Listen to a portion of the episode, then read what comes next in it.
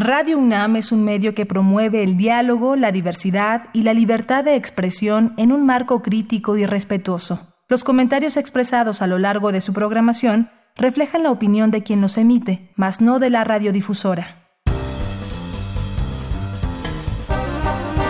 Conciencia, psicología y sociedad. Intervención temprana en bebés de embarazos de alto riesgo. Bienvenidos, bienvenidas. Estamos iniciando Conciencia, Psicología y Sociedad a través del 96.1 de FM. Esto es, por supuesto, Radio UNAM. Gracias por estar en este que es el espacio radiofónico de la Facultad de Psicología en el que abordamos temas desde ese enfoque y siempre esperamos sean temas de su interés. Yo soy Berenice Camacho y comparto la conducción en esta ocasión con la doctora Mariana Gutiérrez Lara. Qué gusto estar contigo, Mariana. ¿Cómo estás? Muy bien, Bere, muchas gracias. Encantada de estar con ustedes aquí en Radio UNAM, aportando desde la psicología un tema que seguramente será de su interés. Así es. Nuestro tema de esta ocasión es bebés nacidos de embarazos de alto riesgo es lo que estaremos conversando en esta ocasión. Pues bueno, vamos a estarlo comentando durante la siguiente media hora, así es que quédense aquí en Conciencia, Psicología y Sociedad. Les invitamos también a que puedan escuchar nuestra sección de podcast, es radiopodcast.unam.mx. Ahí pueden escuchar este y también programas pasados. Y bueno, sin más, vamos a iniciar. ¡Qué alivio! Finalmente estás fuera del hospital los han dado de alta a ti y a tu bebé después de lo que los médicos llegaron a llamar un embarazo de alto riesgo. Por fortuna, con algo de cuidados, tú te recuperarás completamente y en las evaluaciones que le han hecho a tu bebé no surgió nada anormal. Tiene una vida sana y hermosa por delante. Sin embargo, nuestra invitada de hoy nos propone mejor no despreocuparnos del todo y asumir un enfoque preventivo. Los bebés nacidos de estos embarazos y que salen con un alta normal tienen una probabilidad estadística mayor de presentar déficit neurológico, por lo que han sido considerados de riesgo. Se les identifica como niños o niñas que por sus antecedentes pre, peri o postnatales tienen mayores probabilidades de presentar en los primeros años de vida problemas de desarrollo, ya sean cognitivos, motores, sensoriales o de comportamiento afectaciones que pudieran ser transitorias o definitivas. En efecto, algunas veces cuando el daño y sus secuelas son muy evidentes, los problemas pueden diagnosticarse desde el nacimiento. Pero muchas veces en ese punto sus manifestaciones son más difusas y estas no se hacen evidentes sino meses o años después al momento en que una habilidad debiera aparecer y se observan retrasos en el desarrollo sensorial o motor o alteraciones en la adquisición del lenguaje, en el aprendizaje o en la relación del niño con el ambiente social. Por suerte, en los primeros años de vida, el sistema nervioso del pequeño goza de especial plasticidad y capta ávidamente, a través de la experiencia sensorial, una gran variedad de estímulos y los aprovecha para promover y apuntalar su desarrollo. Así, si se incorpora desde el nacimiento un programa de estimulación neuromotora y de atento seguimiento a todos los bebés que en etapas prenatal o perinatal fueron considerados de alto riesgo, ello ayudará a limitar posibles secuelas negativas y a tener diagnósticos tempranos para permitirles a futuro abordar sus actividades cotidianas, integrarse a su grupo social y llevar vidas positivas incluso con limitaciones. Entonces, ¿Cómo influyen los embarazos de alto riesgo en un posible resultado de discapacidad infantil? ¿Y qué podemos hacer para prevenir problemas del neurodesarrollo en el niño? Para responder estas y otras cuestiones, nos acompaña Luz Elena Ortiz Ciordia, formada en el Instituto Mexicano del Seguro Social como profesional de terapia ocupacional, con la tesis Estimulación Múltiple Temprana en Productos de Embarazo de Alto Riesgo. Es también licenciada terapista en comunicación humana por la Escuela Superior del Instituto Nacional de Rehabilitación Luis Guillermo Ibarra Ibarra. Se desarrolla como terapeuta ocupacional y de lenguaje y es autora del libro La estimulación neuromotora de bebés, productos de embarazo de alto riesgo y de diversos artículos especializados publicados en México, España y Francia. Bienvenida, Luz Elena. Me da mucho gusto estar con ustedes y agradezco mucho su invitación a este programa. Al contrario, gracias por estar aquí, Luz Elena. Yo creo que lo primero es describir qué es un embarazo de alto riesgo y también cuáles son los factores que pueden determinarlo. Un embarazo de alto riesgo es aquel que pone en peligro la vida de la mamá, del bebé o de ambos durante las etapas prenatal, perinatal o postnatal del embarazo. y esto es por lo que se puede causar un daño orgánico cerebral y afectar el desarrollo. Según la OMS, la evaluación de los riesgos es un procedimiento continuo durante todo el embarazo y el parto, y en cualquier momento pueden aparecer complicaciones que obliguen al médico a decidir referir a la mamá a niveles de atención más especializado. Entre los factores predisponentes para un embarazo de alto riesgo está el embarazo gemelar, la macrosomía, que se trata de un producto mayor de 4 kilos, pero no por esto más maduro, la edad de la madre, que sea menor de 18 años o mayor de 35, y las complicaciones que pueden aparecer durante el embarazo. Pero existen otros factores llamados precipitantes que son aún más graves, que son los hereditarios, las infecciones o enfermedades metabólicas de la madre, como la diabetes mellitus, la insuficiencia renal, las cardiopatías. También tenemos la eritroblastosis fetal, donde la madre produce anticuerpos que atacan a los glóbulos del bebé cuando estos tienen una sangre diferente. El exceso de rayos X o la toxoplasmosis, que es un parásito que se transmite del gato al humano. Esto es antes, en el periodo del embarazo, pero alrededor del nacimiento puede haber ruptura prematura de membranas, un parto prolongado que es largo, lento, una hemorragia cerebral en el bebé, cesárea o nacimiento prematuro, síndrome de dificultad respiratoria o hipoxia neonatal. ¿Y cómo afecta al bebé este embarazo de alto riesgo y qué dificultades se enfrentan los bebés que son productos de ello? Pues en primer lugar, el bebé, además de un nacimiento muy probablemente prematuro, se puede enfrentar a estancias prolongadas en las unidades de cuidados intensivos y alrededor de esto a eventos que lo ponen en riesgo de sufrir daño orgánico o neurológico y con esto las secuelas de alteraciones en su desarrollo. En segundo lugar, estos bebés se llegan a considerar recién nacidos de riesgo neurológico lo cual se define como aquel niño que por sus antecedentes prenatales o perinatales tiene más probabilidades de presentar en los primeros años de su vida problemas de desarrollo. La tercera dificultad a la que nos enfrentamos es la atención en servicios de salud, ya que esta atención es desigual para todas las personas y muchos de ellos carecen de una atención médica especializada. No existen tampoco programas de prevención, en este caso específicos para los bebés productos de embarazo de alto riesgo y esto quizás sea por una falta de educación en discapacidad y cómo prevenirla. Y por último, hay escasez de recursos humanos que intervienen en este proceso. Bien, estamos conversando con la licenciada Lucelena Ortiz Ciordia acerca de pues este tema, los bebés nacidos de embarazos de alto riesgo y precisamente, bueno, vamos a hacer una pausa para escuchar un testimonio, un testimonio de una madre con un embarazo de alto riesgo. Esta mujer apoya e impulsa la atención temprana. Le agradecemos mucho su testimonio que fue recuperado, recogido por nuestra compañera Alejandra Mireles. Vamos a escucharlo. Testimonio. Esta semana en Conciencia, Psicología y Sociedad tenemos el testimonio de Itzia de 44 años. Escuchémosla. Hace 12 años yo no lo sabía y no sabía lo complejo que es la gestación y el nacimiento. Durante mi embarazo me mencionaron que era de alto riesgo, pero como no tuve síntomas, como no me pidieron hacer reposo y no me sentía mal y no había nada alarmante, no le di la importancia necesaria. Yo soy paciente renal por lupus desde hace 19 años. Nunca me mencionaron los riesgos de un embarazo. Yendo a la clínica de especialidad en la que me refirieron en el IMSS, realmente nunca me trataron como un paciente de alto riesgo, nunca me dieron una plática sobre lo que conlleva tener un, embarazo así o tener un hijo de nacimiento prematuro. Si yo hubiera sabido los riesgos de un nacimiento prematuro extremo como el que tuve yo a las 26 semanas, realmente yo no me hubiera embarazado porque sometes al bebé a una incertidumbre desde el momento en el que está en tu vientre, porque primero no sabes si se va a lograr, cuando nace no sabes si en algún momento va a sobrevivir y si sobrevive en qué condiciones lo va a hacer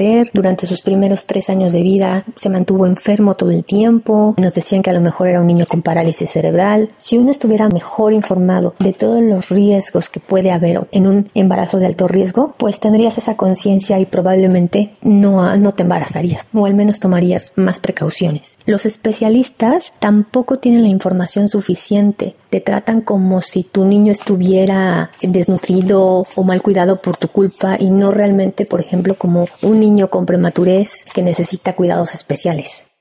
Para Conciencia, Psicología y Sociedad, Alejandra Mireles.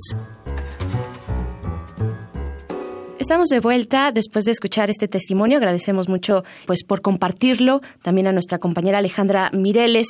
Pues bueno, seguimos en esta conversación, eh, Mariana, con la licenciada Luz Elena Ortiz Ciordia. Estamos hablando de los embarazos de alto riesgo y los cuidados hacia los bebés nacidos de un embarazo así. Luz Elena, yo quiero preguntarte si se puede detectar o desde qué momento, si desde el nacimiento se puede detectar estas alteraciones de desarrollo de las que hemos hablado, de tipo cognitivo, motor, sensorial, de comportamiento? Pues mira, si las secuelas del daño son muy evidentes, desde el nacimiento o mientras está el bebé en la unidad de cuidados intensivos, el neonatólogo o perinatólogo pueden detectar signos y síntomas que lo lleven a considerar, por ejemplo, una probable parálisis cerebral y derivar al niño a una atención especializada.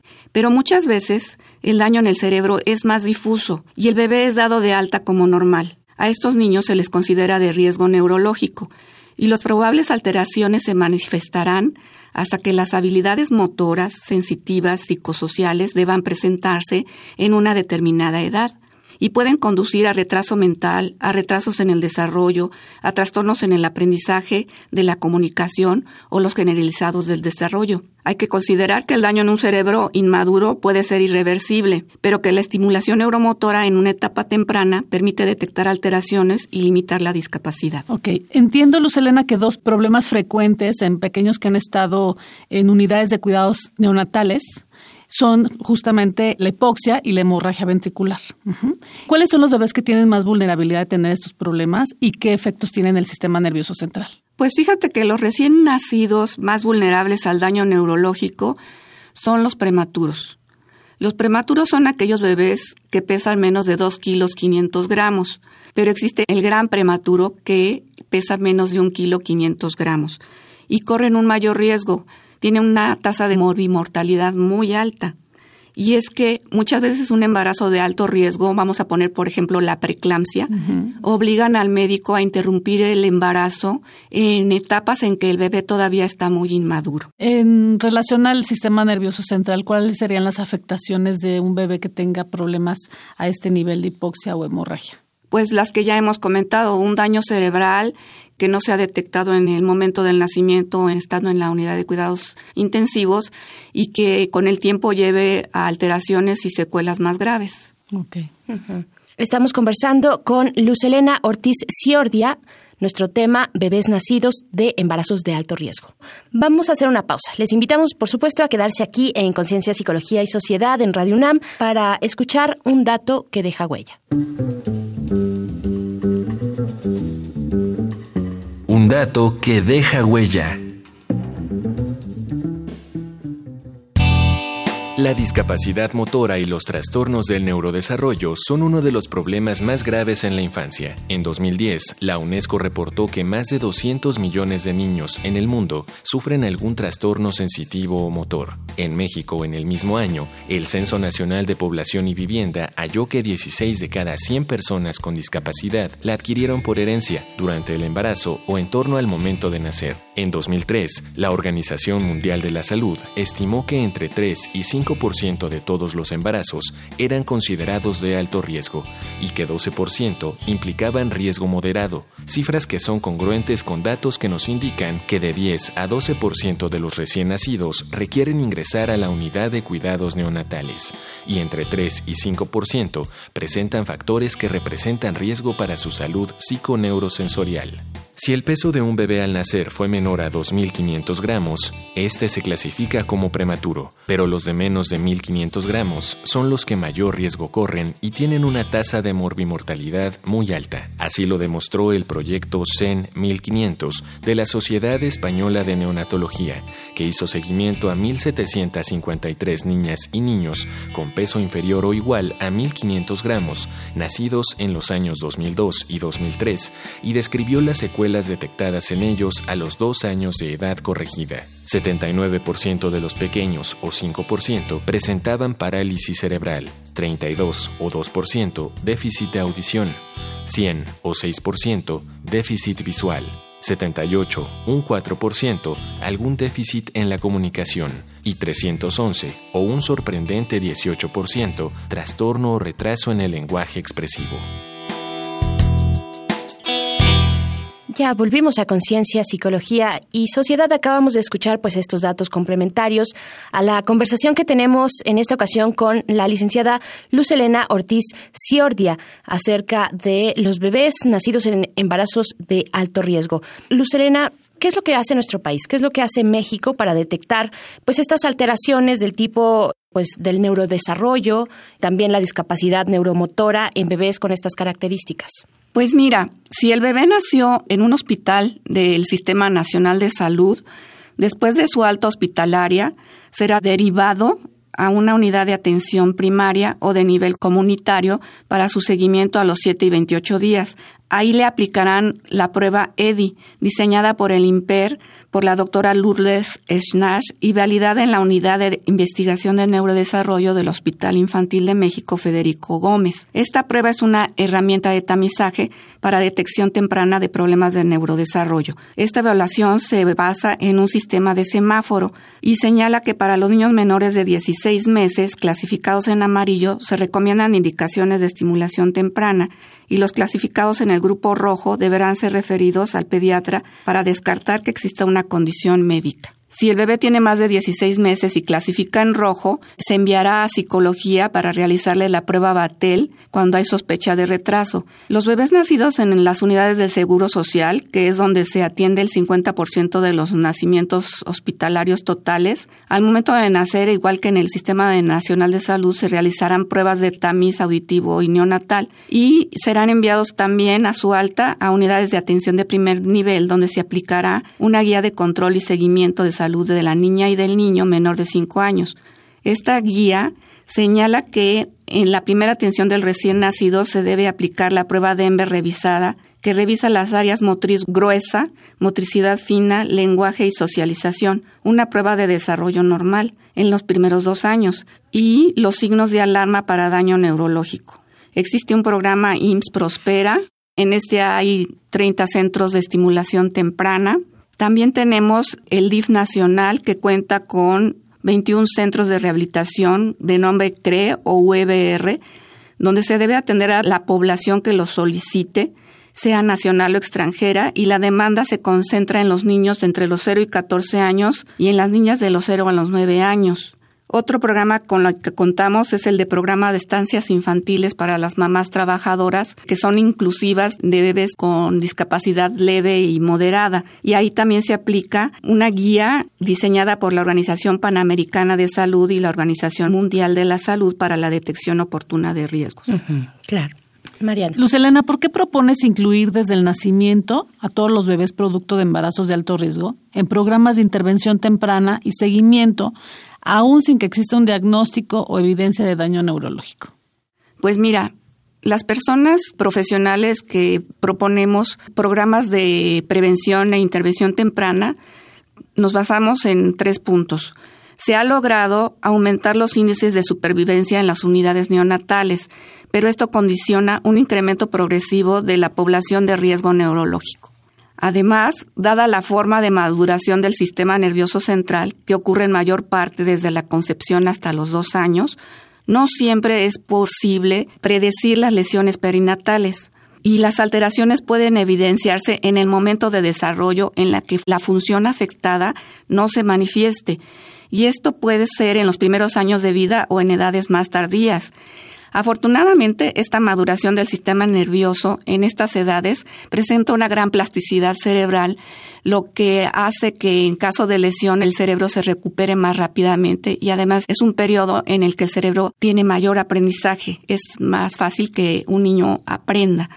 Por lo tanto, implementar un programa de prevención y seguimiento desde el nacimiento en todos los niños de riesgo neurológico, aunque no exista un diagnóstico, y su inclusión en programas de estimulación neuromotora permitiría detectar y tratar anomalías neurológicas menores y mayores y seguir su evolución, facilitando con esto la detección de secuelas de aparición tardía, especialmente en el aprendizaje y en la conducta. Perfecto. Hemos llegado pues al final de esta conversación. Luz Elena Ortiz Ciordia, hay una publicación tuya, ¿la podemos encontrar de manera digital? El libro se encuentra en las librerías Gandhi y también está en los medios de, de Internet, lo pueden localizar en Amazon también. Y la ventaja es que ahí lo pueden bajar como no hay problema de derechos de autor, se pueden imprimir los formatos y los ejercicios, no hay ningún problema. Muy bien, el título es La estimulación neuromotora en bebés productos de embarazo de alto riesgo. Es el título del que tú eres autora, Luz Elena Ortiz Ciordia, licenciada terapista en comunicación humana por la Escuela Superior del Instituto Nacional de Rehabilitación Luis Guillermo Ibarra Ibarra, se desarrolla como terapeuta ocupacional y de lenguaje y es autora de este libro que acabamos de mencionar, lo repito, La estimulación neuromotora en bebés productos de embarazo de alto riesgo. Muchísimas gracias, Luz Elena Ortiz, por haber estado aquí. Muchísimas gracias a ustedes. Vamos a escuchar, ya saben, recomendaciones desde la cultura, desde el entretenimiento sobre nuestro tema de hoy. Esto es Reconecta. Reconecta Recomendaciones culturales sobre el tema de hoy.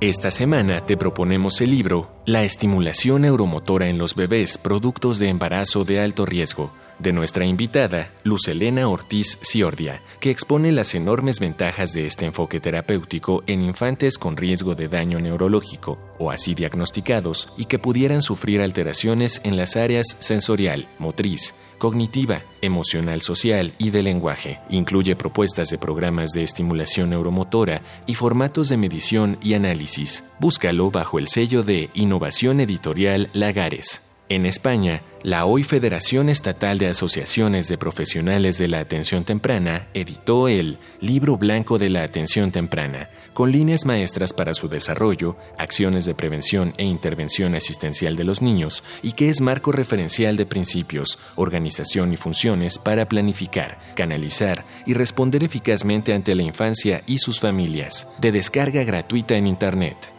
Y ahora es tiempo de las recomendaciones cinéfilas. Mi pie izquierdo es una película dirigida por Jim Sheridan y protagonizada por Daniel Day-Lewis que relata la vida del pintor y escritor irlandés Christy Brown, quien, aquejado de parálisis cerebral, pero apoyado siempre por su entrañable madre, derribó todas las barreras que impedían su integración en la sociedad. Un ejemplo conmovedor de lucha personal que demuestra que la discapacidad no debería ser ningún impedimento con Sally Field, Julia Roberts, Dolly Parton y Shirley MacLaine, Magnolias de Acero, un drama comedia situado en Luisiana, nos muestra a Shelby, que en vísperas de su boda enfrenta la recomendación médica de no tener hijos a riesgo de su vida. Ella quiere cancelar para que su novio sí pueda tenerlos, pero este no lo acepta. Al día siguiente, se casan.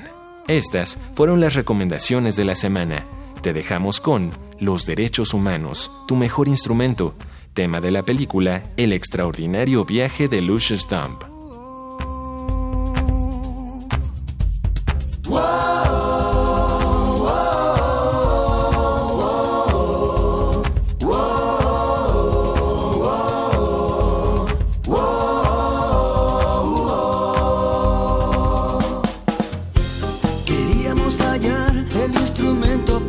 Tan solo un objeto. Mira